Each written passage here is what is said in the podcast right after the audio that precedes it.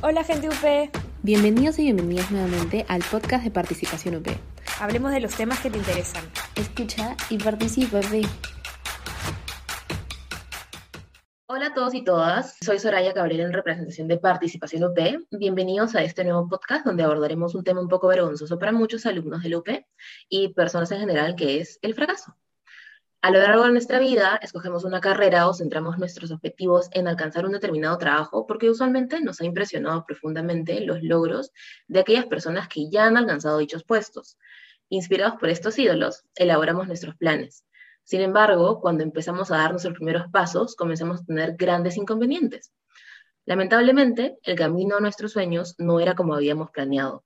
Claramente jalamos nuestra primera PC de mate 0, lloramos mientras estudiamos para no sacar menos de 0,3 en el final de mate 1, sacamos 2 y nos fuimos llorando del micro a nuestra casa por haber sacado 2 en el final de mate. Bueno, claro, cuando la U era presencial. Ahora puede que nos riamos un poco, pero en ese momento bien que nos dolió. A ver, es decir, nos damos cuenta que lo que vamos avanzando está muy por debajo del estándar que inicialmente despertó todas nuestras ilusiones. Pero esto no es totalmente nuestra culpa. Nuestra perspectiva está desbalanceada porque conocemos todos nuestros intentos y fracasos, pero en el exterior, a diario, estamos expuestos a, narrativas de logros que aparentemente están libres de cualquier sufrimiento e incluso esfuerzo. A ver, lo explicamos un poco mejor.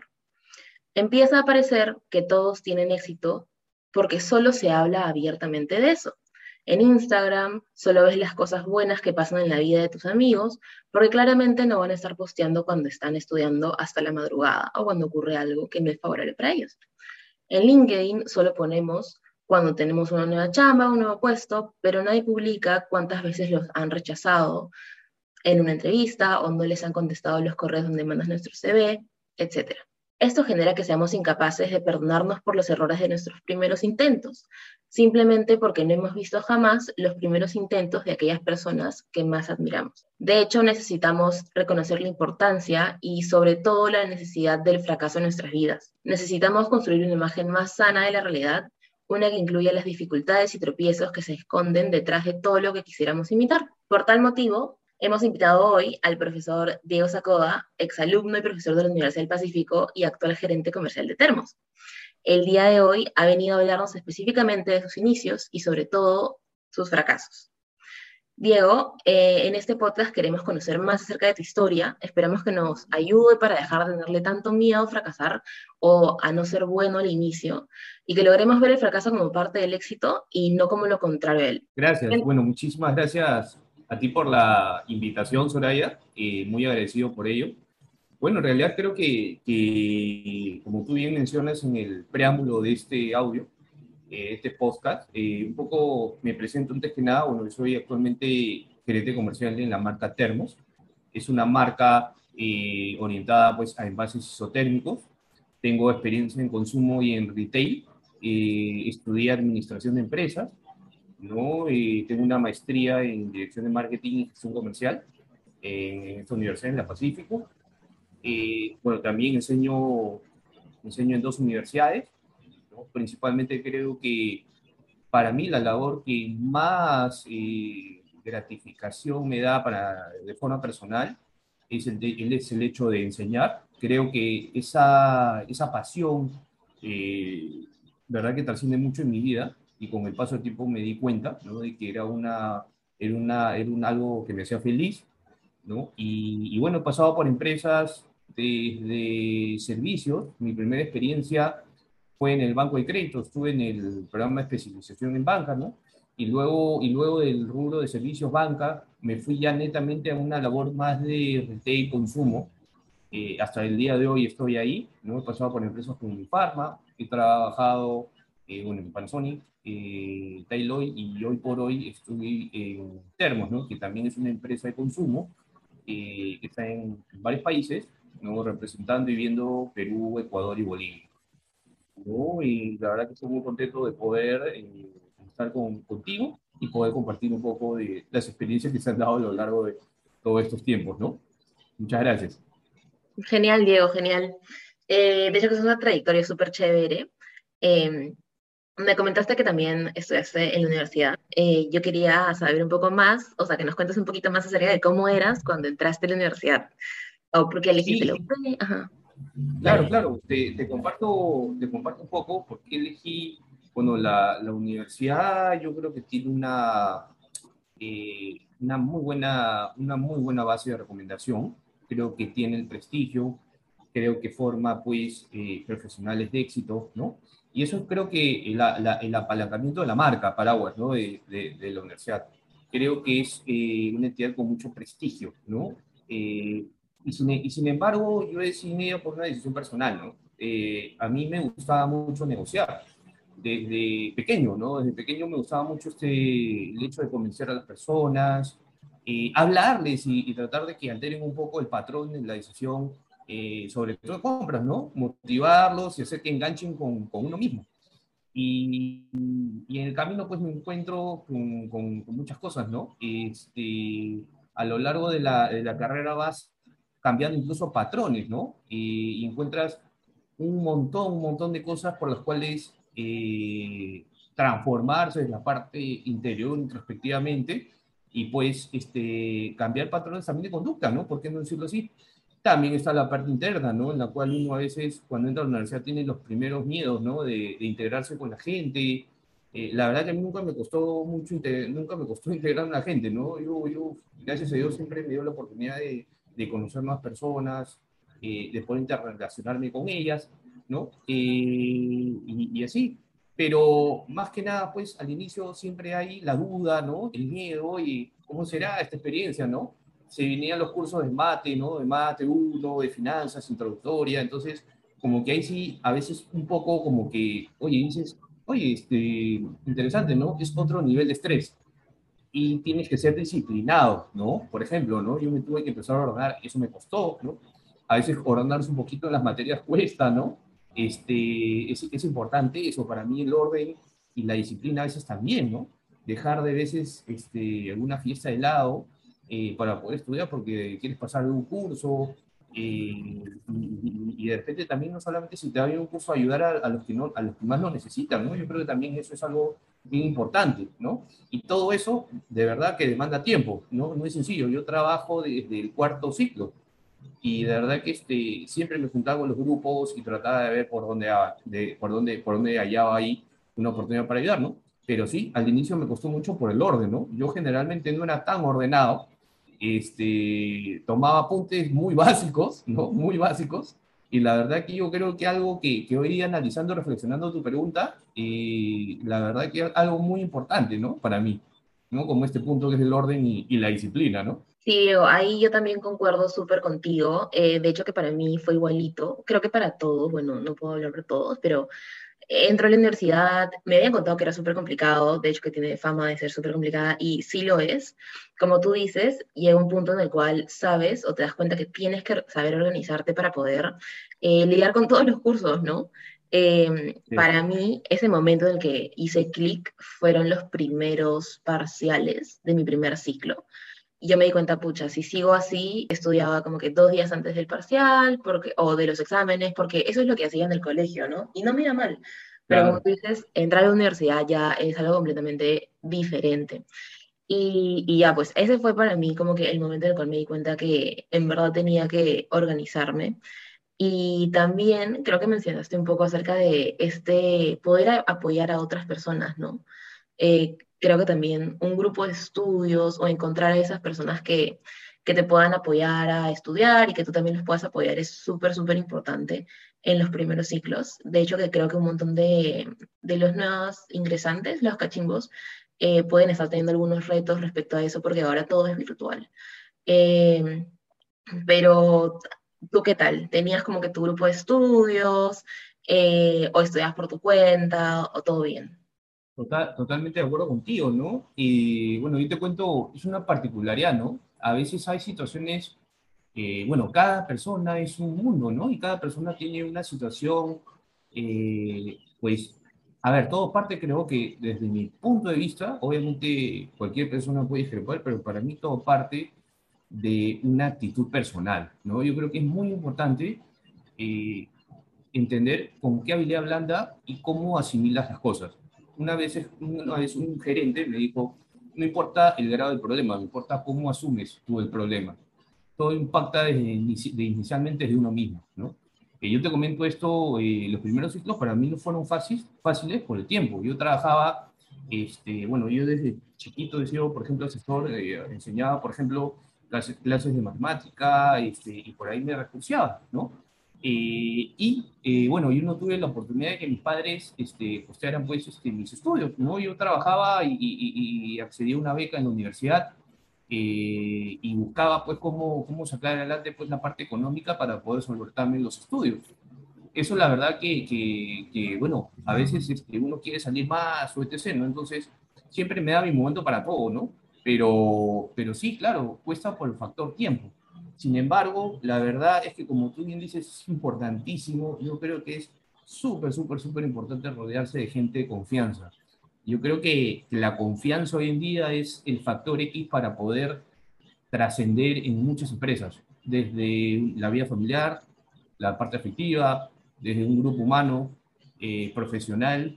Creo que la confianza es un variable, una variable crítica eh, para poder este, desarrollarte mucho como profesional y como persona.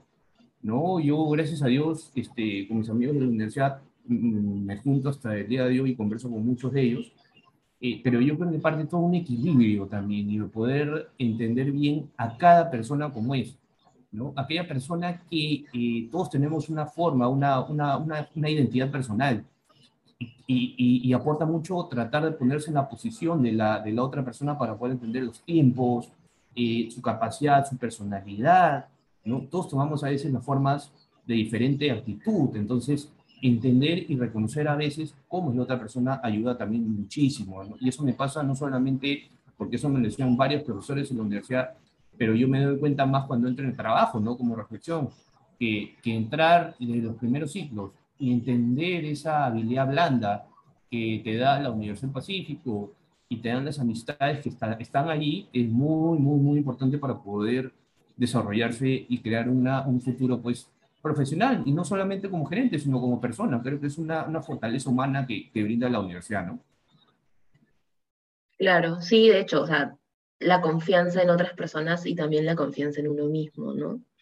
que a veces es un poquito complicado. O sea, a veces, no sé, al principio cuando no te va muy bien en las cosas, puedes perder un poco la confianza, pero siempre es súper importante saber que en verdad lo, lo, podemos lograr. O sea, de hecho que eh, los primeros cursos pueden ser un poquito complicados para algunos, pero igual eh, queda eso de nosotros de seguir eh, juntándonos con un buen grupo, tratando de pedir ayuda cuando lo necesitemos, confiando en otras personas y confiando en uno mismo. Así es. Así De hecho, este, ¿y qué tal? O sea, siento que la confianza sí es importante al principio, luego sigues haciendo todos los cursos, pero llega ese momento en el cual empiezas a tener prácticas preprofesionales. Eh, como tú comentas, creo que te empezaste en cuarto ciclo. De hecho, que es algo, me impresiona porque creo que mm, usualmente las personas empiezan a, practicar a partir de sexto ciclo. Eh, ¿Cómo te fue en, en tu búsqueda de, de, estas chambas, de hecho que es un reto para un montón de personas. Eh, actualmente también debe ser un súper reto con todo esto de la virtualidad. Eh, ¿Y qué tal? ¿Qué tal? ¿Cómo te fue al principio y luego cuando ya saliste al mundo laboral? Mira, la verdad es que la primera, eh, te comento, ¿no? La, la, persona que a mí me dio la primera oportunidad de, este, de trabajar fue cuando yo estaba postulando una beca universitaria te comento que, que, me pagué la, la universidad, pues, ¿no? Eh, tenía un porcentaje de beca y otro porcentaje de beca me la dio el, eh, postulé un crédito eh, educativo en el peruano japonés, ¿no? Como yo soy Sakoda, bueno, pues algo, este, mi apellido me ayuda, ¿no? Para postular. Entonces, eh, justamente cuando paso la evaluación este, psicológica, porque había un, era un examen, un proceso riguroso, ¿no? La psicóloga parece que le caigo bien y me, y me voy primero en mi primera práctica como recursos humanos. ¿no? Este, el mundo es muy pequeño, ¿no? La verdad es que quedé, me dieron el, crédito educativo eh, y la persona de recursos humanos me dijo, ¿y tú quieres practicar, no? Me dice, entonces, eh, bueno, pues ¿quieres, quieres este, empezar con la práctica? Encantado, ¿no? Encantado.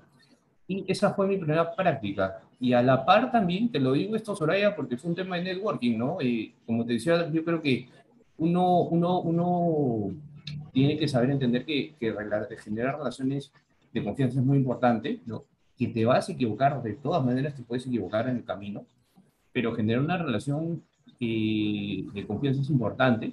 Y porque también luego eh, yo trabajé, yo tuve dos, dos trabajos incluso, y a la par estudié en la universidad, porque uno pues este, tenía, tenía ese ideal, ¿no? De, de, aprender lo más que se pueda, y tuve también un trabajo por horas en la madrugada, ¿no? En Gatorade, lo recuerdo, y era de digitador en la parte operativa, y en verdad que aprendí mucho porque me, me, me ponía en contacto con la gente de, de operaciones de logística, y ahí fue aprendiendo. No fue fácil porque es un sacrificio, ¿no?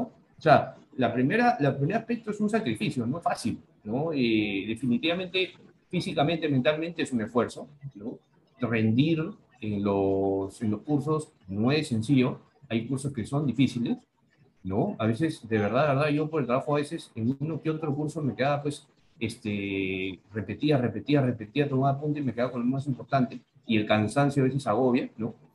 pero creo que mientras más ordenado, y vuelvo al punto, ¿no? Del orden de planificación, de trabajar bien en equipo, ¿no? Desde primeros ciclos, la universidad te somete a un trabajo riguroso en equipo. Entonces, esa interrelación se cultiva desde los primeros inicios. Y eso hace de que si uno sabe eh, conllevar esa práctica, te ayuda mucho, ¿no? Y la verdad que yo creo que otro factor muy importante, como tú bien dices, que me ayudó a mí, yo creo que fue el tema de la comunicación ¿no? Y yo creo que la comunicación es muy importante. Yo tenía desde los primeros ciclos, este, por ejemplo, me tocó una, una jefa que me enseñó mucho y me dice, comunícate, comunícate. A veces, obviamente, por nivel de importancia no vamos a, a recurrir siempre a la comunicación, pero hay veces que es bueno comunicar desde un mensaje básico hasta lo más problemático. Entonces, eso a mí me ayudó mucho, ¿no? Yo era una persona callada, este, en los primeros ciclos. No hablaba mucho, era, era tímido, ¿no? Sin embargo, luego con el posterior de los ciclos me volví como que más hablador, ¿no? Y un administrador tiene que también saber vender sus ideas.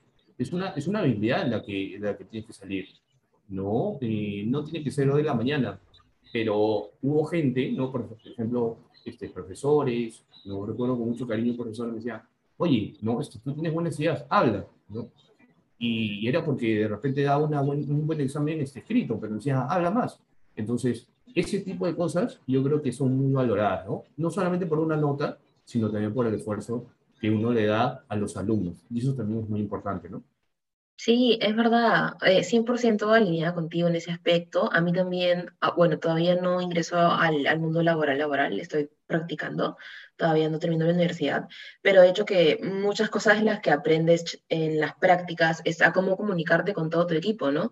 Y de hecho que van a haber problemas en la chamba que tienes que solucionar hablando con alguien y aunque te dé una vergüenza gigante, que creo que al principio, cuando comenzamos a trabajar en cualquier empresa, eh, tenemos un poquito de miedo de alzar nuestra voz, ¿no? Pero como tú dices, es súper importante. Y creo que al principio puede que sintamos que no seamos tan buenos hablando o comunicando nuestras ideas, pero todo es un proceso. O sea, de hecho que tú ves a, a tu jefe o al analista en tu chamba que habla súper bien, pero también creo que tenemos que entender que comenzaron como nosotros, ¿no? Comenzaron con miedo de levantar la voz, eh, pero lo importante es no rendirse y saber que, de hecho, que mientras más lo hagas, más, eh, más natural te va a salir. Y... Totalmente de acuerdo contigo, ¿no? Totalmente de acuerdo contigo. Sí, y, y, como, y como tú dices, ¿no? De repente hay un tema que nunca se toca a bordo, pero creo que tú me has escuchado incluso en el curso, ¿no? Eh, porque no solamente es tratar o hablar un curso, sino también de sembrar, tratar de inculcar, ya depende de uno si es que cómo lo asume, pero yo creo que el ser humano eh, siempre va a tener miedo, ¿no? Miedo hasta parecer algo. Entonces, eh, pasa un poco por evaluar el costo de oportunidad, ¿no? Oye, todo lo que dejo de recibir, si es que es, dejo que ese miedo me absorba y me gane y me venza. Entonces, la gente dice, bueno, este, es que tengo miedo. Yo le digo, como me dijo una vez mi jefe, ¿no? Este, ¿Y qué haces con tu miedo? ¿Dejas que te domine o, o, o haces algo para combatirlo, ¿no? Entonces, la verdad, yo te digo, he sentido miedo de una exposición en la universidad en mis primeros ciclos. Yo era muy tímido, ¿no? La verdad, este, no me daba miedo decirlo, pero era muy tímido. Y luego, y luego pues surge gente en tu entorno que te dice, oye, este, reacciona, te estás quedando, ¿no? Y, este, Hazlo. Y por ti, o sea, no, no es por esto, sino hazlo por ti. Entonces, eh, te hace ver y te hace tocar, este, te hace pensar, ¿no? No es, no es algo de repente que es un pecado mortal, pero sí te limita un poco al momento de poder desarrollarte, ¿no? Yo creo que es algo muy importante porque la gente dice, no, es normal, sí, es normal tener miedo, pero lo, lo, lo malo está en no hacer nada, ¿no? Sí, sí, de hecho, y también me hace mucho pensar que eh, cuando salgas al mundo laboral, no sé si concuerdas conmigo, pero tú vas a tener que hablar de tus logros y vas a tener que hacerte notar. Y esto de hablar de las ideas y todo eh, es súper importante también para seguir creciendo tanto en la vida preprofesional como en la vida profesional, ¿no? Y el networking, como tú también comentas, ¿no? Mientras más gente te conozca, mientras haces más la voz, eh, vas a abrir más posibilidades. Y de hecho que al principio da miedo, pero mientras más lo hagamos, más, más natural este va a salir. Creo que sí me gustaría este, preguntarte a ti, bueno, de hecho que le hemos tocado a lo largo de todo esto, pero eh, ¿qué pensaría tu yo de primer ciclo si te viera en estos momentos? Ah, bueno, yo creo que si comparamos a, a un personaje actual, y definitivamente yo creo que ahí Soraya me, me hiciste pensar cuando me, hizo la, me hiciste la pregunta. Eh, creo que también es parte de valorar un proceso. Yo creo que el Diego de hoy versus el Diego del, del primer ciclo obviamente se sorprendería de, de, algunas cosas que han surgido, ¿no? Pero, pero cuando, me, cuando reflexionaba la pregunta decía, oye, sí, pues el Diego, el Diego del primer ciclo era una persona que creo que con, con, limitaciones, ¿no? O sea, era feliz, era, vivía, pues vivía feliz en la universidad, compartía, se reía y todo eso. Y a veces uno sale, te digo, ¿eh? uno sale con una mentalidad, voy a, en primer ciclo quiero resaltar, quiero ser mejor, y quiero, y quiero ser gerente cuando sale de la universidad. Sin embargo, este, es una aspiración muy sana, ¿no? Muy sana, pero a veces este, es interesante porque hay habilidades no necesita ser un gerente para poder desarrollar, es más que nada para uno mismo, ¿no? Y ese Diego que está en el primer ciclo, pues hoy día yo me pongo muy contento porque este, yo creo que veo mi pasado con alegría, porque hoy me veo, por ejemplo, mucho más feliz, más desarrollado. Creo que oportunidades siempre uno va a tener, ¿no? En la, en la, en la, en la banda de desarrollo. Y la verdad que habla, ahora hablo mucho más, me gusta aportar más, pero fue por una actitud, ¿no? Creo que fue porque también tuve muchos amigos, profesores, buenos amigos que me ayudaron a ver las cosas, consejos, escuchaba mucha, asistía a mucha capacitación, leía mucho, ¿no? Entonces, eso me ayudó mucho, ¿no? A, a, poder optimizar o maximizar un poco el rendimiento que tenía dentro de mi, dentro de todo este tiempo, ¿no? Creo que es un proceso también, ¿no? A veces uno se exige demasiado, pero a veces tampoco es eso, ¿no? O sea, tienes que rodearte de la gente adecuada para poder eh, capturar todo de a, de a, poquitos, esa, de a poquito de rápido, ¿no? Como, como uno quiera, ¿no? Eh, y absorber ese aprendizaje en el menor tiempo posible para, para maximizar resultados, ¿no? Sí, sí, de hecho que como, como me comentas, todo es un proceso, desde que terminamos el, terminamos el cole, empezamos la universidad, practicamos sí. y salimos al mundo laboral. Y yo quería ver si dentro de todo esto que has vivido, eh, cuál ha sido la experiencia en la cual hayas sentido que, que fracasaste, ¿no? Que, que tocaste fondo, que, que, no te ibas a recuperar, o tal vez este, un puesto que no estabas seguro de poder lograr, porque como, vemos, este, como queremos ver en este podcast, de hecho que ser gerente comercial ahora de Termos eh, ha involucrado todo un camino y de hecho que en el camino no siempre han sido logros, no siempre han sido éxitos, tiene que haber habido algún tipo de dificultad sí nos gustaría que nos comentes un poquito más acerca de eso. Claro, claro que sí, claro que sí, Soraya. En realidad, pues en la universidad eh, es una etapa formativa para mí, ¿no? Ya realmente el, el, el, lo que hacen pues, todos los profesores, ¿no? Todos los amigos, es bueno siempre inculcar siempre una, una forma de pensar, ¿no? Un mindset eh, muy fuerte en la parte de administración de negocio, ¿no? Sin embargo, por ejemplo, en los primeros años, yo, por ejemplo, un error que cometí, este, es que, por ejemplo, uno quiere siempre, yo, yo salí y yo tenía, recuerdo, las ganas de poder eh, entrar en un banco. Entré, ¿no? Entré en un banco importante dentro del Perú, ¿no?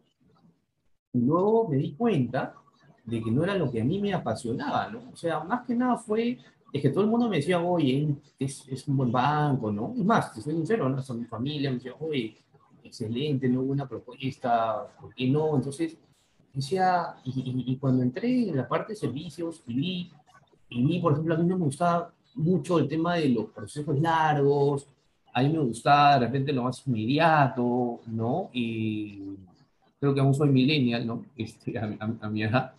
Y, y, me gustaba mucho ver el impacto de mis decisiones. Eh, a veces en una empresa, cuando yo entré y, y empecé a analizar este financiero, me gustaban mucho los números, me iba, no me iba mal, ¿no? Pero decía, oye, mm, mis amigos que trabajan en otro rubro me hablan de diferente forma, ¿no? Y como que uno de los toques que me pasó fue eso, ¿no? Que a veces yo decía, no me levantaba contento cuando iba y trabajaba y trabajaba con procesos muy burocráticos y no sentí de repente pues que me amoldaba toda la estructura organizativa, ¿no? Que era muy lenta. Entonces, eso es algo de lo cual yo decía, oye, ¿no? Este, y, y tú, Diego, ¿por qué aceptas este? Tú fuiste el que aceptaste, nadie te obligó, ¿no? Yo creo que desde que uno empieza a aceptar cosas de las cuales no está convencido, se hace responsable, ¿no? Entonces, yo creo que esa fue una de mis principales oportunidades, ¿no? Oye, ¿por qué no aceptar? Luego de ello, me quedo en, banco, pues, aproximadamente unos tres años y medio, y me voy al rubro de, de, marketing, de consumo, y la verdad que la cosa cambia, ¿no? Y decidí hacer caso a lo que a mí me gustaba, a lo que a mí me hacía feliz, a lo que yo podía estar hasta las 2, 3 de la mañana investigando, leyendo, obviamente no seguido, ¿no? Porque te transformas en un workaholic, pero la verdad es que era una pasión, ¿no? Era una pasión. Y todo parte de hacer lo que yo quería, ¿no? En realidad con eso no, no digo, pues, este, eh, eh, que, obviamente siempre puedes hacer todo lo que tú quisieras, porque hay un conjunto de factores que alteran el, el, el, presente, ¿no? Sin embargo, me puse a trabajar para poder conseguir lo que yo quería, ¿no? Y era incursionar en marketing, en la parte comercial, en una empresa de consumo masivo como, como Arca Continental, y, poder salirme del rubro, ¿no? Este, a pesar de que ya tenía tres años y medio en este círculo, ¿no?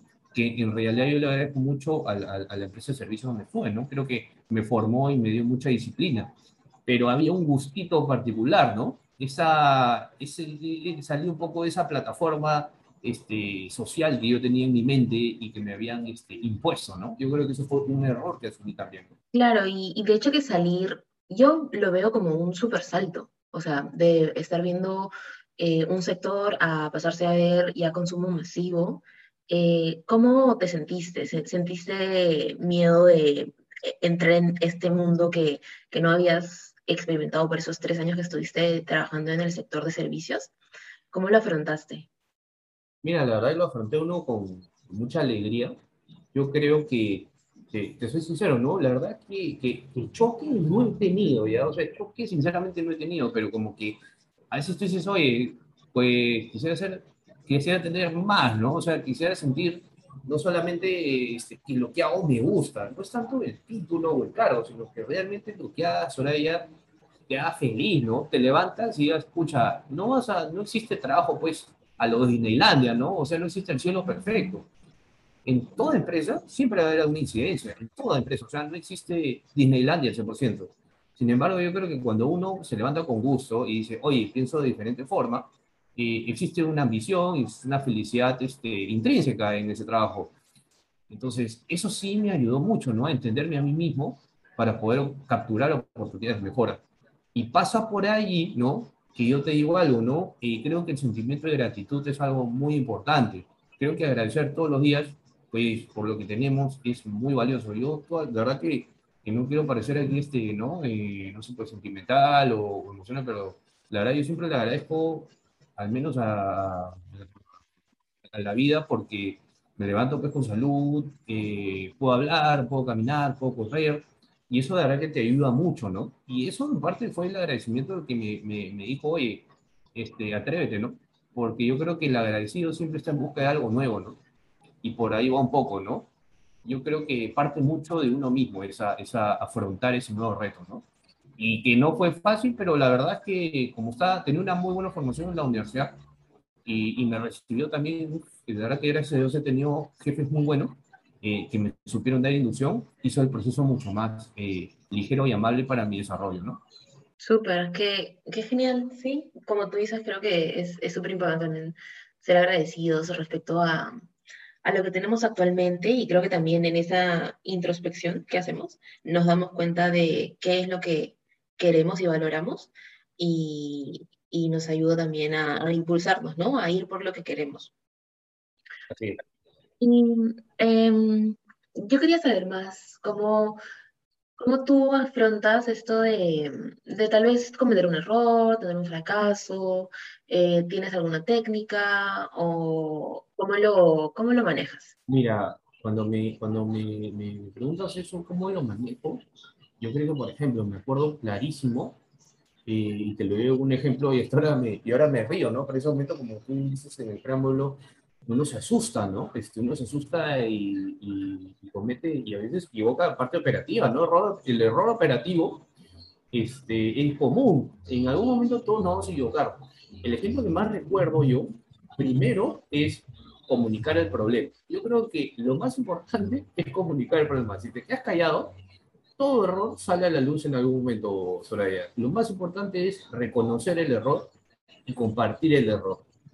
Yo creo que si no hay comunicación, no hay el hecho de la humildad, que es reconocer eh, debilidades propias, ¿no? Como tú bien dices, ¿no? Al inicio, oye, no es que solamente porque quiero ser el cliente, ¿no? Ganar mucho dinero, posicionarme, ser reconocido.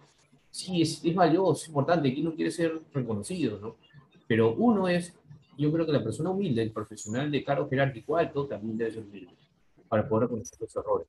Yo, por ejemplo, recuerdo cuando era gerente de país en mi farma, este, una vez cometí un error operativo y yo compraba, yo importaba mercadería y justamente me equivoqué comprando. Entonces, lo primero que hice fue, y esto iba a salir en un encarte, que es la revista que va publicada en, en Trome, en el comercio, ¿no? en los encartes, este, y puse un precio mal. Entonces, lo, lo que en la noche me doy cuenta y simplemente llamé a mi director y le dije, cometí el error, y me dijo, y me dijo, oye, gracias, ¿no? Porque de verdad que lo que has hecho es reconocer el error. Yo pensando que me van a, a, a dar, pues, este, a dar mi, mi, mi, por eso es un grito, ¿no?